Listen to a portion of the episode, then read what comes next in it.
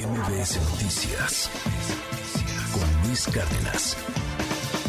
Hoy es miércoles de libros con Dalila Carreño y tenemos uno buenísimo, sobre todo para los amantes del el cómic y de la cultura eh, en Asia. Este, en este caso, es el cómic coreano del momento sobrevive en el Museo Prehistórico. Se ve bueno, ¿eh? Yo, yo soy franco, o sea, soy franco, me, me, encanta este el tema de las novelas gráficas, pero no lo había visto y, y, la verdad es que sí me, sí me empieza a atrapar. Este, Dalila Carreño, ¿cómo estás? Muy buenos días. Si me hago fan de la cultura y del cómic coreano, es tu culpa, ¿eh? ¿Cómo estás? Buenos días. Hola Luis, qué gusto saludarte. Pues sí, justo se trata de un cómic didáctico bueno. lleno de acción y aventuras que se combinan con mucho aprendizaje. Te cuento un poco, Luis. Eh, Sobrevive en el Museo Prehistórico fue escrito por un colectivo coreano de especialistas quienes se basaron en un riguroso enfoque científico a la hora de redactar la historia.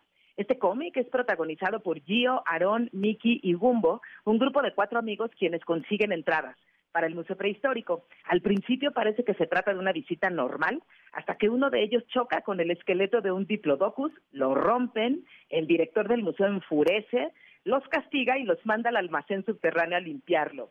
Ahí, Luis, es donde empieza la aventura, porque por error rompen los restos de un meteorito y todo lo que está en el museo empieza a cobrar vida.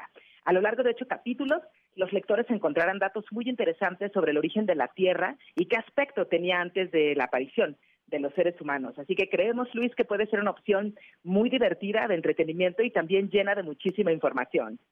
Gracias, querida Dalila. Oye, recomendado para, para niños también, o sea, para pequeños, ¿desde qué edad?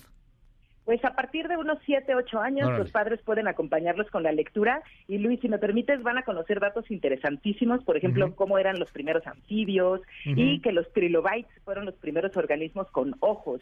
También trae fotografías de espacios como el Museo Británico de Historia Natural, así que de verdad es una es una lectura muy entretenida y pues conoceremos más también los adultos sobre minerales, rocas, fósiles, todos los especímenes de plantas ya. y animales. Ahora, este es uno de varios, ¿no? O sea, hay varias ediciones de, de estas aventuras que tienen los ah, personajes.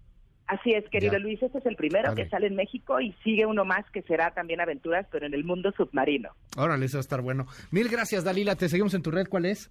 Claro que sí, en arroba tal carreno y mucho gusto saludarte a ti y a tu auditorio. A mí también, Dalila. Fuerte abrazo. MBS Noticias con Luis Cárdenas.